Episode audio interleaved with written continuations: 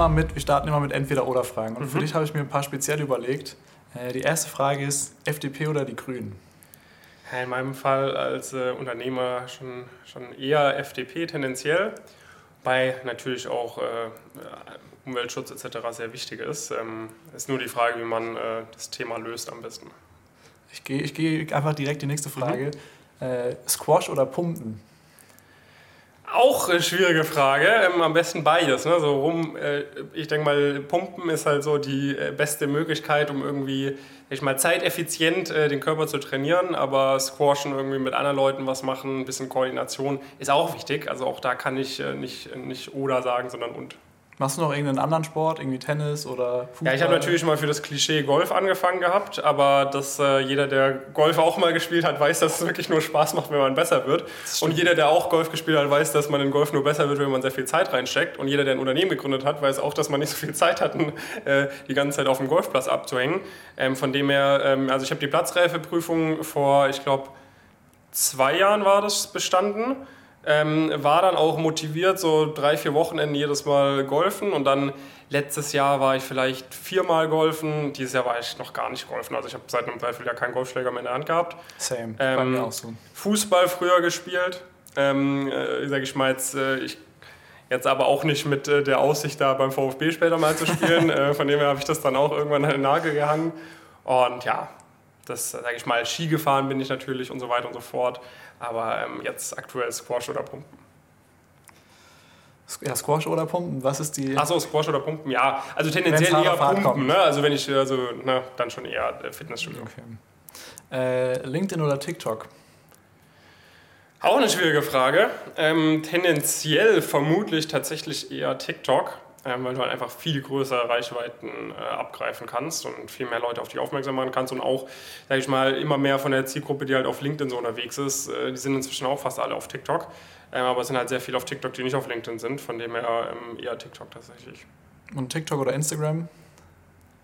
Ha, schwierig. Also Instagram Reels bekommen inzwischen bei mir größere Reichweiten als die TikToks. Ähm, von dem her schon eher Instagram, also ist schon wichtiger, würde ich sagen. Okay. Ähm, zwei Fragen habe ich noch. Studieren oder direkt ein Startup gründen? It depends, äh, was deine Idee ist. Ne? Also am Ende des Tages brauchst du das Studium nicht, um ein Startup zu gründen, aber die meisten Leute haben halt jetzt mit 18 nach dem Abi noch nicht direkt so die ideale, perfekte Startup-Idee oder vielleicht auch noch nicht so das Standing, um dann irgendwie Funding zu bekommen, Co-Founders zu finden, vielleicht auch noch nicht so irgendwie die Disziplin, sowas richtig durchzuziehen. Das heißt, wenn du nicht die perfekte Idee hast, würde ich erstmal studieren. Und äh, Startup gründen oder Investmentbanking? Hängt auch wieder davon ab, was so ein bisschen, äh, was irgendwie, wie risikoavers du bist, etc. Äh, wie wichtig es dir ist, kurzfristig schon viel Geld zu verdienen. Ähm, ich meine, ich habe mich bewusst äh, für die Gründung entschieden, ähm, weil ich der Meinung bin, dass du ein eigenes Unternehmen hast, da sehr viele Sachen im, am allerbesten sein können, aber halt nur, wenn sehr viele Konstellationen besser, also sehr, sehr gut dastehen und in den meisten Fällen wirst du wahrscheinlich im Investmentbanking mehr Geld verdienen können und ein bisschen auch ein langfristig entspannteres Leben haben, als wenn du ein Unternehmen gründest, was nicht super erfolgreich ist. Jetzt sind wir schon äh, direkt dabei. Du hast Mhm. schon ein bisschen angeteasert. Du hast studiert, du hast den Bachelor auch mit Bravour gemacht, Mhm. richtig? Ähm, was war aber der ausschlaggebende Punkt? Weil ich glaube, im Studium war da, hast du dir wahrscheinlich gedacht, ey, wir machen den ganz klassischen Weg. Ja. Aber du hast einfach mal gedacht, komm, wir brechen mal mit der Norm und ich gründe mal mein eigenes Ding. Was war da der ausschlaggebende Punkt, dass du gesagt hast, ich gehe jetzt all in, wenig, habe äh, nicht viel zu verlieren? Oder was war dein, der Grund? Genau, also es war halt so ein bisschen bei mir das Thema, ich bin halt nicht so, also ziemlich lange bin ich nicht so ganz all in gegangen. Also ich hatte halt ganz, ganz guten Start in mein Studium mit verschiedenen Praktika, sehr guten Noten, Stipendien und so weiter.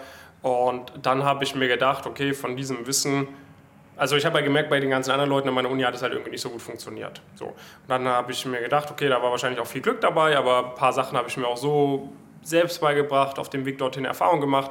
Dachte mir, okay, wenn ich dieses Wissen irgendwie anderen Leuten weitergeben kann, ich habe eh schon Freunden geholfen bei Bewerbungsunterlagen erstellen und so weiter und so fort, das kann ich auch noch mehr Leuten mit auf den Weg geben. So, und dann war eigentlich die Idee, ähm, dass ich das irgendwie mit so einem YouTube-Kanal und so einem Bewerbungstraining irgendwie so nebenbei, ne, passiv, äh, dann mir mein Studium damit finanziere.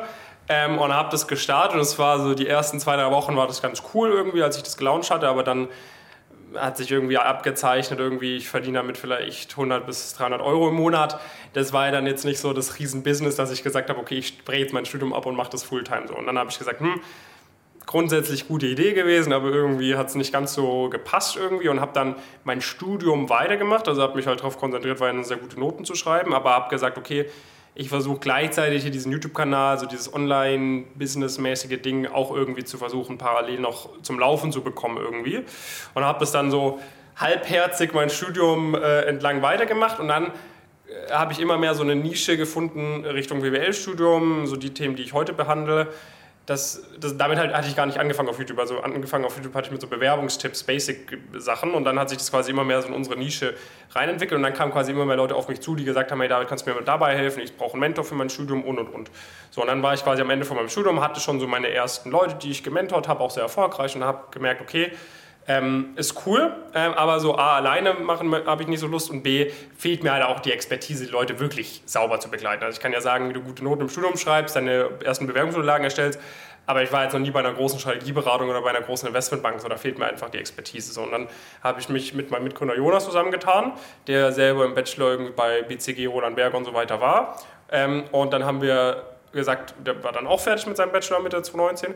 Und dann haben wir ähm, angefangen, Offline-Workshops zu machen. So. Und haben, dann war die Idee, das als Gap-Year-Projekt zu machen, zwischen Bachelor und Master. Ne? Also war jetzt auch nicht die Idee, all-in zu gehen, sondern uns war schon bewusst, okay, natürlich, für so ein Praktikum machen wir jetzt auf den ersten Blick besser, aber lass mal ausprobieren, vielleicht können wir damit ein cooles Side-Business hochziehen, wo dann irgendwelche Leute in unserem Namen Workshops halten an den ganzen Unis und so weiter. Das war so ein bisschen die Idee. So. Und diese Workshops kamen schon sehr gut an, aber auch schon vor Corona hatten diese Workshops halt einige Nachteile.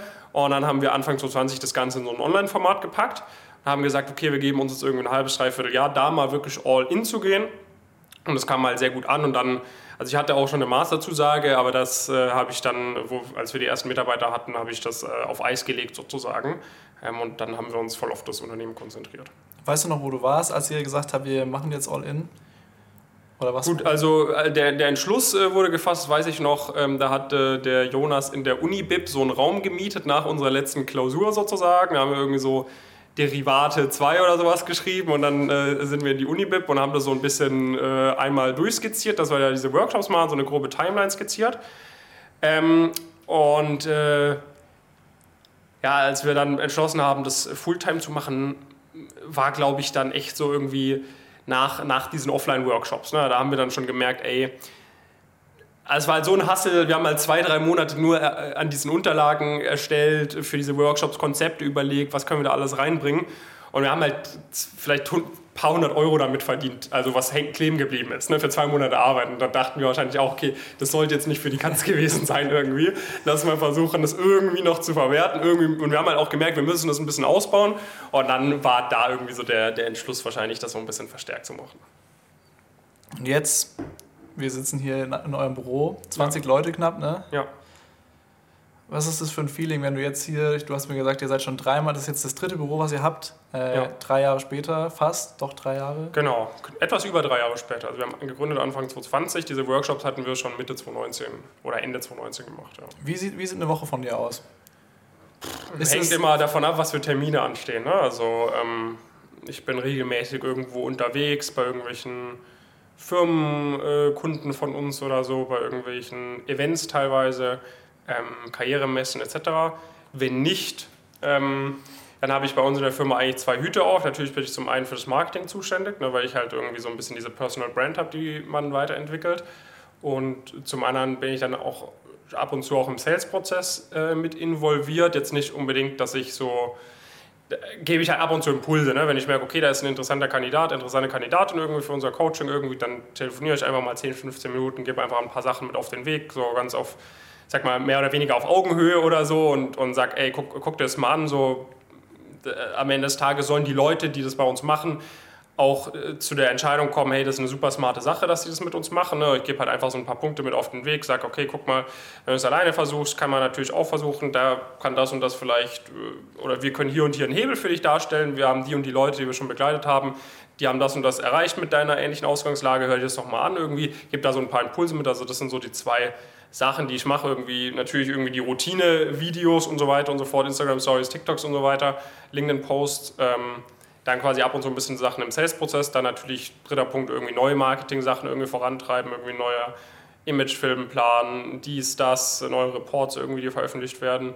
Und ähm, vierter Punkt ist natürlich auch so ein bisschen für unser Coaching quasi Sachen zu machen. Also das ist so, dass wir da relativ viele Mitarbeiterinnen und Mitarbeiter haben, die sich da um das Coaching kümmern. Wir arbeiten auch mit externen Coaches zusammen, die uns auch nochmal unterstützen.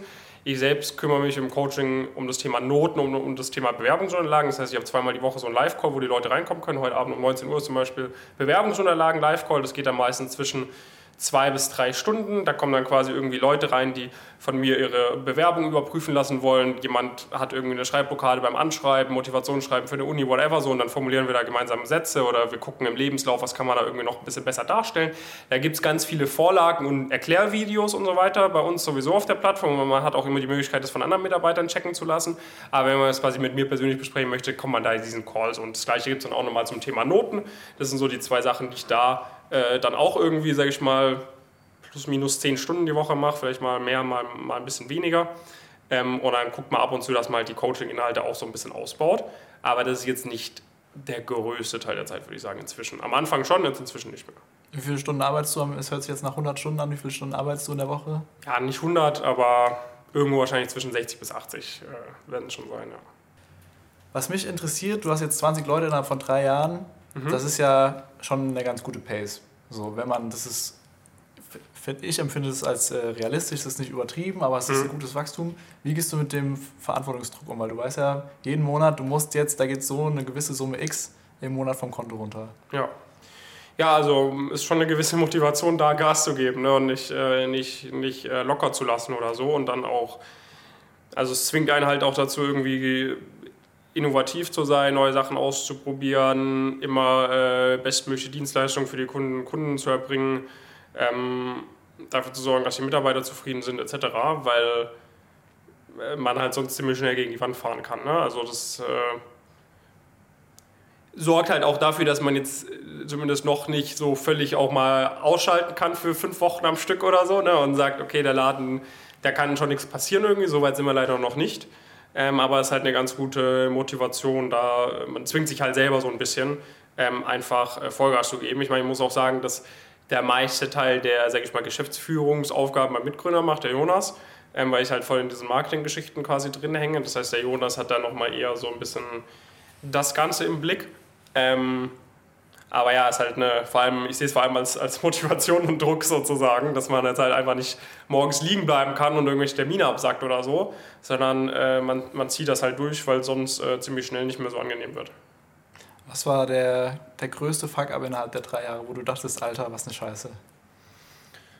Das waren sehr viele Sachen. Also ähm, der größte Fuck-up, ja, ich meine, wenn man es auf eine Sache irgendwie bezieht, ich meine, am Anfang irgendwie haben wir halt, waren alle, alle unsere Prozesse waren einfach total wack am Anfang. Und ich meine, wo wir das gestartet hatten, hatte ich schon eine echt relativ, oder sag ich mal, im Verhältnis zu heute nicht große Social Media Reichweite, aber wo wir gestartet hatten, hatte ich halt irgendwie so 10.000 Leute, Followerinnen und Follower irgendwie, wo wir halt noch, äh, denen ich noch nie irgendwie, sag ich mal, was in Anführungszeichen verkauft habe. Ne? Da, da gab es noch nie irgendwie so ein wirkliches Programm oder Produkt oder so. Und dann sind wir quasi mit dem Coaching an den Start gekommen. Da waren halt super viele Leute, die uns übel gefeiert haben und so weiter und so fort. Und da waren halt diese, die ganzen Prozesse noch nicht so optimal. Und da haben wir extrem viele super begeisterte Kundinnen und Kunden, Kundinnen und Kunden gewonnen in dieser Zeit. Ähm, aber ich sag mal, das hätte man deutlich effizienter, deutlich besser machen können. Da hätte man halt vor allem in den ersten Monaten noch viel mehr wachsen können, noch viel mehr vielleicht auch äh, sag ich mal, Geld verdienen können am Ende des Tages, wenn man einfach einige Sachen sauberer gemacht hätte. Ähm, und, äh, da, und dann so, sage ich mal, drei, vier Monate nach dem Launch hätte das zu deutlich weniger Kopfschmerzen ge gebracht. Also diese Anfangseuphorie weg war und man merkt, man hat auf einmal 200, 300 Kundinnen und Kunden und äh, da läuft das, der Prozess komplett wack, da läuft der Prozess komplett wack. Also das hätte man vielleicht ein bisschen äh, besser planen sollen am Anfang, das Ganze. Was heißt Kopfschmerzen? Wie, was ist das für ein Feeling, wenn du merkst, oh, ich habe es ja im Vorgespräch erzählt, als wir unseren Livestream gemacht haben und äh, in den Kommentaren steht, ey, das Internet geht nicht. Ja. Äh, das ist schon mal ein anderes Feeling. Ja, gut, also sowas, äh, ich meine, es ist absolut nachvollziehbar, dass dir das äh, Kopfschmerzen bereitet. Ich meine, sowas hatten wir auch schon zigmal, ne? dass du irgendwie, du hast tausend Webinaranmeldungen, für die du ziemlich viel Marketinggeld auch in die Hand genommen hast. Und dann haben die alle einen falschen Link bekommen, weil die dumme Webinar-Software rumgesponnen hat oder so, weil es da irgendeinen Bug gab oder so. Und dann musst du eine Instagram-Story machen, ja, das Webinar findet in einer Woche nochmal statt, ihr kriegt alle einen neuen Link per E-Mail oder so. Ne? Also ich meine, Aber sowas, das, also es hat mich wirklich so, ich habe mich da nicht mal eine halbe Minute drüber aufgeregt. Also sowas lässt, also inzwischen lässt mich alles ziemlich locker sozusagen, weil ich halt gemerkt habe, okay, egal was du irgendwie für Probleme hast, egal was für Themen ankommen, man hat es jetzt über drei, vier Jahre immer geschafft, da irgendwie eine Lösung zu finden und ähm, ja, man, man findet schon irgendwie für alles eine Lösung. Das ist eigentlich fast schon ein perfektes Schlusswort, aber ja, ja. nee, so weit sind wir noch nicht. Ähm, neben dem, ich will es mal so ein bisschen zusammenfassen, als ey, einfach nicht aufgeben und mhm. immer wieder weitermachen. Ähm, was glaubst du denn ist denn die wichtigste oder die oder was sind die wichtigsten Fähigkeiten, wenn ich als Unternehmer oder Startup-Gründer ähm, erfolgreich sein will? Ja, ich sag mal, wichtig ist halt, wie gesagt, dass man jetzt halt äh, nicht irgendwie aufhört, irgendwie durchzuziehen, sobald irgendwas nicht so ganz klappt. Ne? Also wir haben über das erste Jahr äh, haben, hab ich zum Beispiel keinen, haben wir uns kein Gehalt ausgezahlt oder so Geschichten. Ne? Also das sind so Sachen irgendwie, da darf man jetzt nicht zu schnell irgendwelche Ergebnisse erwarten. Ähm, da muss man halt einfach so ein bisschen durchziehen. So zweiter Punkt ist wahrscheinlich, dass man halt einfach äh, ja halt schon irgendwie einen gewissen Mehrwert bringen sollte. Also ich, ich glaube, es gibt einige Startup-Gründerinnen und Gründer, die halt irgendwie auf Krampf irgendwie ein Startup gründen wollen, die 50. Idee von genau dem gleichen Business Model so wo jetzt dann dein, äh, dein, der Mehrwert, den du erbringst, dann schon sehr überschaubar sozusagen ist. Und dann denkst du, okay, alleine weil du ein bisschen cooler drauf bist, kriegst du es vielleicht hin oder weil du da irgendjemanden noch von, vom Studium kennst, irgendein VC oder so, dann kriegst du das vielleicht hin irgendwie. Keine Ahnung, kann, kann funktionieren, aber das wäre jetzt so nichts, worauf ich irgendwie was, was aufbauen wollen würde, sondern ich würde mir schon überlegen, okay, bringst du irgendwie einen gewissen Mehrwert? Und äh, wenn das vorhanden ist, dann darf man das halt nicht aus den Augen verlieren und ähm, dann halt auch mal durchziehen, wenn Sachen nicht so gut laufen. Gibt es irgendwas, wo du sagst, das ist der größte Mythos über Startup-Gründen? Ja, ich würde immer sagen, der größte Mythos ist auf jeden Fall, dass es automatisch geiler ist, als irgendwie angestellt zu sein. Ne? Also das, ähm, ähm, ich meine, man könnte jetzt sagen, das lief bei uns ganz okay so die letzten drei Jahre. Ähm, gibt wahrscheinlich viel, also gibt super viele Startups natürlich, die deutlich erfolgreicher sind, aber es gibt auch wahrscheinlich einige, die da jetzt irgendwie schon gescheitert sind in der Zeit oder nicht so groß geworden sind. Ähm, aber trotzdem denkt man sich manchmal noch, hm, jetzt irgendwie in einer ordentlichen Strategieberatung eingestiegen zu sein oder bei irgendeiner Investmentbank irgendwie und jetzt ein Private Equity Exit gemacht zu haben, das wäre jetzt auch nicht so verkehrt gewesen. Ne? Also es gibt natürlich, äh, es gibt viele Angestelltenjobs, die jetzt vielleicht nicht so attraktiv sind, wenn du ein cooles Startup gegründet hast, aber es gibt auf jeden Fall auch einige Angestelltenjobs, die einige Vorteile mit sich bringen, die so ein Unternehmertum äh, nicht, nicht zwingend mit sich bringt. Ähm, also ich glaube, das darf man jetzt auch nicht zu, zu rosig darstellen, das Ganze. Sehr ehrlich, sehr transparent, sehr cool. Ähm, jetzt haben wir schon viel über dein Personal Brand Game gesprochen. Mhm. Ich würde da mal noch ein bisschen näher drauf eingehen, weil du hast ja geschafft, oder anders, die Frage ist, wie schafft man es innerhalb von drei Jahren zu, zum Synonym für seine Branche zu werden? Weil jeder kennt dich, mhm. der irgendwas mit BWL zu tun hat. Ich äh, weiß auch nicht so genau, wie das passiert ist, um ehrlich zu sein. Ähm, ich meine, man, äh, das Ding ist halt so ein bisschen, es, es gab halt davor jetzt noch niemanden wahrscheinlich so in dem Bereich oder so. Das war wahrscheinlich natürlich die eine Sache, ne? dass man dem so ein bisschen Gesicht gegeben hat. Und ähm, ich glaube, zumindest die meisten Leute kaufen mir auch ab, dass ich da ein bisschen Ahnung habe. Ne? Also vielleicht auf den ersten Blick äh, denkt man, das ist nicht so unbedingt. Aber wenn man sich dann vielleicht so meinen mein Lebenslauf anschaut und so Le Leute, mit denen ich so in Kontakt bin, unsere Firmenpartner, unsere Coaches und so weiter und dass wir das jetzt seit drei Jahren machen, da kann man sich das so ein bisschen zusammenreimen, dass wir vermutlich nicht da wären, wo wir heute sind, wenn das, was ich sagen würde, nicht alles Hand und Fuß hätte sozusagen. Ne? Und dann, glaube ich, hast du also irgendwie diesen Punkt, dass da jemand ist, der irgendwie halt irgendwie was, äh, was macht, wo es halt noch niemanden gab, der das auch irgendwie ein bisschen unterhaltsam äh, in gewissen Maßen macht, aber gleichzeitig halt offensichtlich auch Ahnung hat und gleichzeitig halt offensichtlich halt trotzdem auch ein hardworking äh, Dude ist irgendwie, mit dem man sich auch irgendwo identifizieren kann. Ich glaube, das ist halt so ein bisschen so das, äh, das Erfolgsgeheimnis sozusagen, dass ich jetzt nicht äh, jemand bin, der sag ich mal, fünf TikToks macht und den Rest des Tages auf irgendeiner Insel in, in Süd, Süd, Südamerika oder so chillt oder so, sondern dass ich halt am Ende des Tages auch sehr viel am Hasseln bin, dass ich halt genau das Gleiche bis zu einem gewissen Grad gemacht habe, was die ganzen anderen Leute machen. Ich habe auch meine Praktika gemacht, ich habe auch meine Stipendien organisiert, ich habe auch meine Noten geschrieben und so weiter und so fort. Und ich meine, viele, die uns folgen, wollen auch eines Tages gründen und ich habe halt nach dem Studium gegründet und nicht erst irgendwie nach fünf Jahren im Job oder so. Aber dafür hänge ich halt mit Leuten ab, die äh, im Investmentbanking arbeiten, in der Beratung arbeiten oder gearbeitet haben und habe halt dadurch so die Expertise und dann kannst du halt Sachen sagen, die halt so niemand anspricht. Also davor hat halt niemand gesagt, wie viel man da verdienen kann, wie viel man da arbeiten muss, wie man da reinkommt, was die besten Unis sind. Da gab es halt immer irgendwelchen, in irgendwelchen anonymen Internetforen. Ich weiß nicht, ob die junge Generation das überhaupt noch kennt, so Sachen. Ähm, oder gibt es ja auch heutzutage immer noch so Foren und so Community-Dinger, wo irgendwelche anonymen Leute dann so Sachen schreiben und du hast halt keine Ahnung, stimmt es oder stimmt es nicht. So, und bei mir weiß man, kann man halt relativ schnell schlussfolgern, dass das wohl stimmt, was ich sage. Und das ist, glaube ich, so ein bisschen der Punkt, dass man sagt, okay, man kann sich darauf verlassen aber es ist halt auch nicht so langweilig irgendwie, sondern es ist halt auch, äh, man, man muss da vielleicht auch, ja, man, man schaut es halt vielleicht auch irgendwo ab und zu gerne an. Wie ist der Prozess? Schiebt ihr euch da die Ideen hinterher, sagt David, sag mal das in die Kamera oder kommst du da drauf oder wie? Ja, sowohl als auch. Ne? Also manchmal kommt man spontan drauf, manchmal plant man sowas irgendwie. Ähm, aber es ist teilweise wirklich so, man fühlt es jetzt gerade und denkt sich so, das wäre doch lustig, äh, das wär, dazu was zu machen oder das wäre doch jetzt eine gute Idee. Ähm, aber natürlich gibt es auch dann so irgendwie so Brainstorm-Sessions irgendwie, wo dann irgendjemand ganz viel mitschreibt und man haut irgendwie eine Sache nach der anderen raus. Irgendwie die Hälfte verwirft man dann, weil man sagt, okay, das ist vielleicht ein bisschen too much oder so oder äh, zu langweilig oder gibt's so. Gibt es irgendwas, was, du, was ihr bisher nicht veröffentlicht habt, weil es too much war? Ja, schon auf jeden Fall. Ja, oder Sachen, die man dann halt gar nicht aufnimmt. Ja, ne, also. Was ist da so zum Beispiel sowas? Ja, das kann ich ja nicht sagen, das hätten wir veröffentlicht. Ne? Schade. Ähm, aber wie viel von dem, oder anders, du machst das ja schon mit sehr viel Humor. Also, mhm. wenn man sich mehr damit beschäftigt, glaube die Leute, die dich zum ersten Mal sehen, die denken, was für ein komischer Vogel.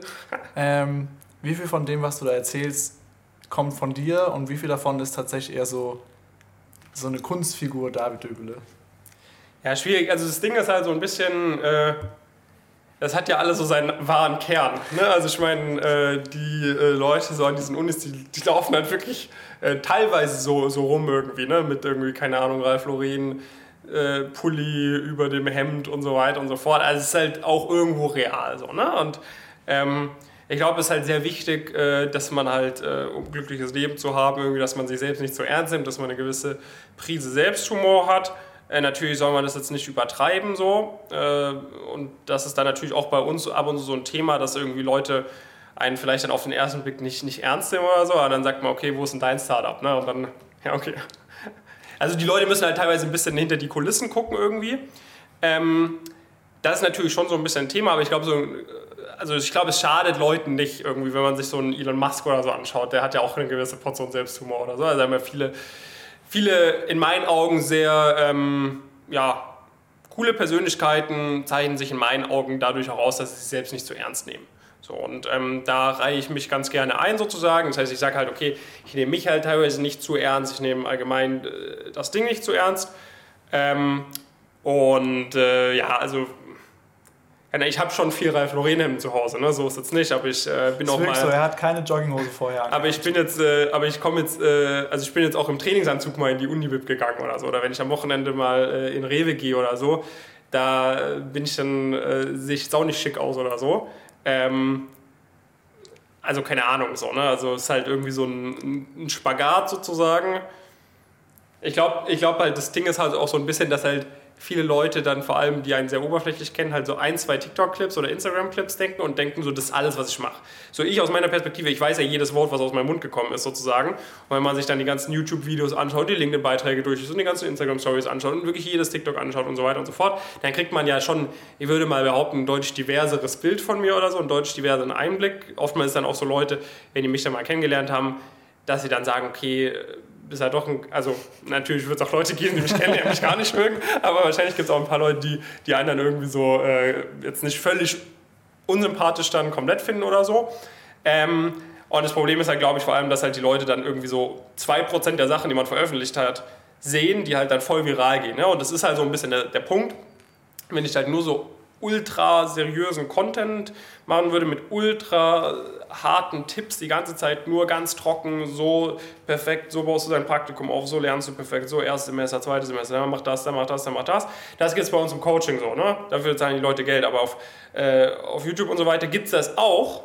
Aber da gibt es quasi auch Sachen, die einfach Aufmerksamkeit bringen. So. Und das ist halt die Idee. Ne? Du hast halt äh, diesen Funnel irgendwie, hast ganz breit äh, für die breite Masse so erstmal Inhalte, die dann natürlich, also die, also es gibt natürlich auch manche, die den Humor nicht feiern, aber die meisten der Leute, mit denen ich so spreche, die feiern halt auch diesen Humor. Ne? Die finden es halt auch, also unsere Zielgruppe findet es halt auch lustig und cool sozusagen. Ne? Und dann werden die also auf einen aufmerksam und dann folgen die halt immer mehr und dann sieht man, okay, da steckt ja schon mehr dahinter.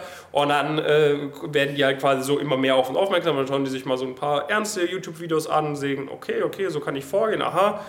Und ich meine, bei mir ist ja so ein bisschen das Ding, also ich habe so, der, der neueste Move, den wir immer auf TikTok machen, ist, wir stellen, es wird so eine Frage irgendwie vorgelesen dann beantworte ich das halt damit, dass man irgendwie Praktika machen soll in Investmentbanking, Strategieberatung, Private Equity. Und das sind halt so Sachen, die bekommen dann so eine halbe Million Aufrufe. Ne? Jetzt vor zwei Tagen, das hatte ich dir gerade gezeigt, dieses TikTok irgendwie.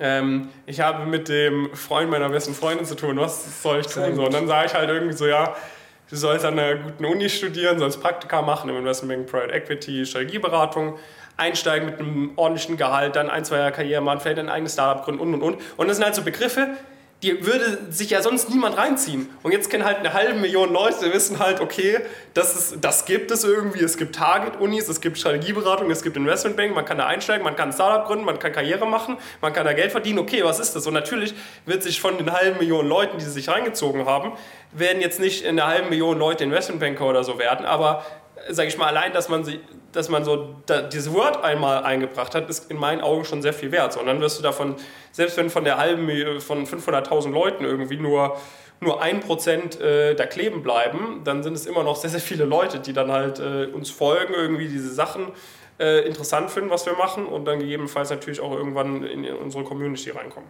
Und du hast ja schon gesagt, ihr habt auch ein bisschen einen Impact bisher gehabt auf die Unis, auf die Strategieberatung. Ja, ja. Die NCs steigen oder doch Sinken. Ja, ich weiß nicht, ob das an mir liegt, aber es ist auf jeden Fall zu beobachten, dass die, sage ich mal, Unis, die wir empfehlen, äh, sehr ähm, ja, einen starken Zuspruch äh, zu verfolgen haben. Ja. Und ich meine, wir arbeiten ja auch mit Unis zusammen. Ne? Also wir haben auch schon Kooperationen mit verschiedenen Business Schools etc. gemacht. Also bei denen scheint das wohl auch, äh, auch anzukommen. Ja, ja das glaube ich. Also wie gesagt, auf BWL, wenn ich BWL und David Döbel eingebe, das kommt direkt. Also das ist... Ja, besser ist es, ne? Ja, alles richtig gemacht. Äh, du hast schon erzählt, wenn man hier durch Frankfurt läuft, die Chance, dass äh, jemand kommt und ein Foto mit dir machen will, ist schon ziemlich hoch. Was ja, ist denn, also kommt darauf an, wie lange ich rumlaufe, ne? Aber wenn eine gewisse hier, Chance Wenn man es hier in Frankfurt drauf anlegen, die Chance ist sehr hoch. Wenn man es drauf anlegen würde, ja, wahrscheinlich. Was ist denn das Verrückteste, was dir jemals äh, durch deine Personal Brand und Social Media Game passiert ist? Viele verrückte Sachen, ne? Also, ähm, kommt darauf an, wie man es verrückt definiert. Also zum Beispiel einmal ähm, war ich im Fitnessstudio also ich war, er hatte wirklich nicht viel Klamotten an, sagen wir mal so. Ich war gerade aus der Dusche und dann spricht mich äh, so ein Partner von so einem Private Equity Fonds an, äh, ob ich nicht äh, der und der bin und ja, ne, lass mal, lass mal treffen irgendwie für Recruiting, irgendwie finde das cool, was ihr macht. So, und da habe ich halt so wirklich, also äh, mit nichts, äh, äh, mit nichts an habe ich quasi so zehn Minuten da wirklich mit dem drüber gesprochen, was wir so machen und so weiter. Ähm, ja, sowas irgendwie oder ähm, ja, an sehr vielen verschiedenen Stellen, dass man dann ein Bild macht. Oder, ah, das war, das war vielleicht wirklich lustig so. Das ist wirklich sehr absurd gewesen, muss ich sagen. Weil ich sag mal, dass man jetzt in Frankfurt in irgendeinem so ordentlichen Fitnessstudio da von Leuten angesprochen wird, ist äh, very likely. Aber einmal, da war ich mit meiner Mutter äh, in, ich glaube in Valencia war das. Da haben wir so einen Andalusien-Urlaub gemacht. So. Und wirklich, ich habe das nirgends gepostet, dass ich da bin, weil ich wollte so ein bisschen Low Profile machen und so weiter und so fort. Ne? Ähm, wir, sind äh, vom Flughafen ins Hotel gefahren, wollten Abendessen gehen, steppen wirklich zwei Meter aus dem Hotel raus. Und dann höre ich so einen Ruf, ah, wen trifft man denn hier? Und dann kommt so ein Typ auf so einem Fahrrad angefahren, so mit Ralf Lauren Polo. So, ah, nicht so, ja, lustiger Zufall, ne? Treffe ich hier irgendeinen so Abonnenten quasi, ne? Stellt sich raus, ähm, nach zwei Sätzen irgendwie, der ist sogar bei uns im Coaching. So, ich meine, wir betreuen über 1000 Leute so, da ist die Wahrscheinlichkeit relativ hoch, dass da irgendwer auch entspannt ist, aber das ist genau dieser Typ und mit dem hatte ich so vor zwei, drei Wochen, der macht gerade Sprachschule, bevor, jetzt hat er, glaube ich, sein Master angefangen an, der, an irgendeiner Business School in, in Spanien. Und dann war er gerade in Valencia, um Spanisch zu lernen. So. Und ich weiß noch, wir hatten so zwei, drei Wochen vorher, hatten wir so auch drüber gesprochen, so im Call und so weiter.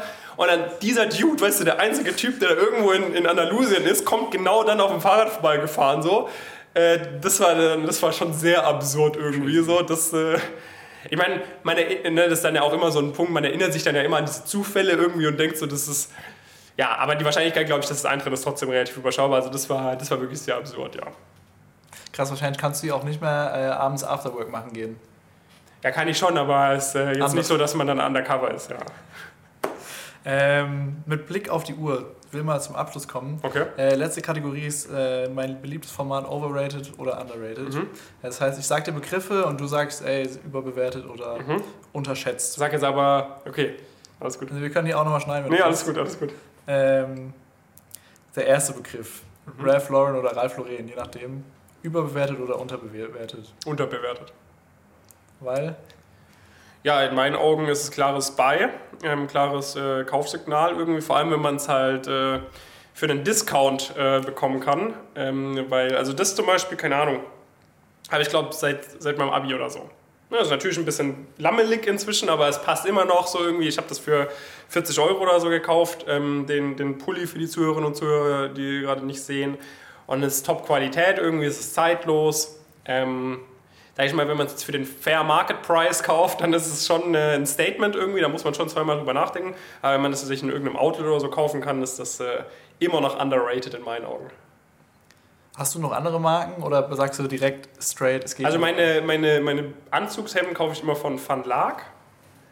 Und also einen Anzug habe ich jetzt auch noch nie von Ralph Lauren gekauft, weil ich glaube, es kostet irgendwie 3K oder so, so ein Anzug. Krass. Ähm, so viel springt leider noch nicht bei uns bei rum. Ähm, ja, also ich habe schon andere Sachen auch. Aber also ich gucke jetzt eigentlich nie auf die Marke, ne? aber ich finde halt Ralph Lauren ist irgendwie lustig irgendwie. Aber äh, alles außer Ralph Lauren ist mir auch komplett schnurz, was ich da kaufe eigentlich. Aber wenn jetzt eine andere Marke kommt und sagt, du musst jetzt nur noch unsere Polos tragen und wir geben dir dafür 50.000 Euro, Ja, für 50k würde ich es nicht machen. 100, Kommt darauf an, wie, nah, wie gut es aussieht. Ne? Also ich sag mal, wenn es wirklich Camp sehr David. gut aus... Ja, äh, ich will mich nicht dazu äußern, weil ich hatte schon ein, zwei Mal äh, Firmen namentlich genannt äh, und dann äh, hatten wir da Anwaltsstreitigkeiten, aber Ach da, müsste, da müsste schon sehr viel passen, würde ich mal behaupten. ja. Okay. Ähm, Unternehmensberater, overrated oder underrated? Normal rated, würde ich sagen. Okay. Work-Life-Balance, overrated oder underrated? Schwierige Frage. Ähm, underrated, tatsächlich. Ähm, nicht, weil ich der Meinung bin, dass man über. Also einfach underrated, weil ich glaube, viele Leute, die sich so für unsere Karrierewege zumindest interessieren, wahrscheinlich auch Zuhörerinnen und Zuhörer von so einem Podcast sind, denken wirklich so, okay, es dreht sich alles nur um Arbeit. So. Und da muss man schon ein bisschen aufpassen. So, man sollte sich jetzt nicht lächerlich machen über diesen Begriff Work-Life-Balance. Ich bin jetzt auch nicht so der große Freund davon zu sagen, ja, mit einer 30-Stunden-Woche kann man alles schaffen. Ist in meinen Augen einfach nicht so. Hätte ich jetzt nur 30 Stunden die Woche gearbeitet. Natürlich hätte mich das dazu gezwungen, ein paar Prozesse noch besser zu gestalten, aber gleichzeitig hätte ich einige Sachen einfach nicht hinbekommen. Ähm, aber gleichzeitig ähm, ja, dreht sich halt auch nicht alles nur um die Arbeit und wenn man diese Work-Life-Balance völlig neglected, wie es schon einige Leute machen, glaube ich, merkt man halt irgendwie nach 20 Jahren durchhasseln, dass wenn man dann allein in irgendeinem krassen Apartment irgendwie chillt irgendwie und eigentlich niemand mehr einen mag irgendwie, ist vielleicht auch nicht so das Gelbe vom Ei. Kann ich zustimmen. Ja. Das ist äh, agree. Ähm, noch zwei Begriffe. Target-Unis, overrated oder underrated? Ja, inzwischen wahrscheinlich tendenziell overrated, ähm, weil wirklich äh, das durch uns natürlich auch im deutschsprachigen Raum nochmal stärker verbreitet wurde oder so. Ähm, es ist schon, es spielt immer noch eine Rolle irgendwie, wo du studierst und es hat definitiv Vorteile. Ich würde jedem empfehlen, lieber an eine Target-Uni zu gehen als an eine Non-Target-Uni, wie man dann sagt. Aber auch wenn man an einer Non-Target-Uni studiert, kann man, äh, und da haben wir im Coaching ganz, ganz viele tolle Beispiele, diese Vorteile, die du an der Target-Uni hast, äh, zu einem großen Teil bekommen. Und wenn man dann smarter arbeitet, mehr weiß äh, und härter arbeitet als der Großteil an diesen Target-Unis, kannst du deutlich besser werden als der Großteil an diesen Target-Unis. Also an der Target-Uni, manche Leute denken irgendwie, das ist so ein Garant, du studierst an der Uni Mannheim oder an der, was weiß ich, Business School für 50k oder so, dann kriegst du auf jeden Fall einen äh, super tollen Job bei irgendeiner großen Investmentbank, Strategieberatung. Dem ist äh, nicht so, das finde ich auch ganz gut, sonst hätten wir eine noch krassere Chancenungleichheit, als wir sowieso schon in Deutschland haben. Ähm, also ist äh, tendenziell overrated, aber dennoch äh, klare Empfehlung für Target-Unis. Okay, letzter Begriff. Overrated oder under... Nee. ChatGPT, overrated oder underrated? Wahrscheinlich schon underrated immer noch, ähm, äh, weil halt äh, es einfach noch nicht so ganz... Äh, ja, ich meine, es entwickelt, also ich bin jetzt auch nicht so tief drin, aber soweit wie ich das verstehe, äh, entwickelt sich das ja extrem exponentiell weiter und ich glaube, unser Hirn oder so von den meisten Leuten kann auch gar nicht erfassen, was damit eigentlich für Möglichkeiten allein in drei Monaten wieder machbar sein werden. Von dem her ist das, äh, weil das halt so eine heftigste exponentielle Entwicklung haben kann, wahrscheinlich sehr underrated, ähm, obwohl es natürlich schon krass gehypt wird und ich, also ich privat habe jetzt noch nicht wirklich Anwendungsfälle dafür gefunden oder so, aber ähm, wahrscheinlich ist es immer noch underrated. Sehr gut. Ähm, letzte Frage tatsächlich. Mhm. Wenn ich jetzt noch mehr von dir hören, sehen will, ja. ich meine, man kommt ja auf TikTok nicht an dir vorbei, aber du machst ja nicht nur TikTok, sondern du verdienst ja auch noch wirklich Geld. Mhm. Wo muss ich mich da melden, wenn ich Bock, ich habe ähm, hab Bock, mehr von dir zu erfahren oder mehr von euch? Ja, also wenn man äh, Studierender oder Schüler ist, dann darf man sich gerne über unsere Webseite bewerben einfach. Ne? Wir bieten verschiedene Coaching-Programme an für ambitionierte Leute, die Richtung Investmentbanking, Consulting, Private Equity wollen einfach David Döbele googeln oder Pumpkin Careers googeln. Da kommt man auf unsere Website, da kann man, wir haben über 80 Videos mit Coaching-Teilnehmerinnen und Teilnehmern auf der Website, da kann man sich erstmal darüber einen Überblick überschaffen, dass man da jetzt nicht äh, die Katze im Sack kauft sozusagen. Dann kann man sich eintragen, dann bekommt man da alle Infos, kann sich da in Ruhe überlegen, ob sich das für einen lohnt oder nicht. Ähm, und wenn man ähm, äh, Personalverantwortlicher ist von einer Unternehmensberatung oder von einer Investmentbank, dann darf man äh, uns sehr gerne über LinkedIn schreiben oder auch auf die Website gehen und dann auf den Reiter irgendwie Unternehmenspartner oder so klicken. Da sind auch ganz viele Beispiele von über 50, 60 Firmen, mit denen wir schon zusammenarbeiten, drauf. Ähm, da kann man auch mal gucken und sich dann bei uns eintragen. Oder man kann mir einfach auf Instagram, YouTube, TikTok oder LinkedIn folgen, einfach meinen Namen eingeben, da findet man wahrscheinlich auch. Perfekt. Cool. Sehr gut. Ich danke Vielen dir. Dank und äh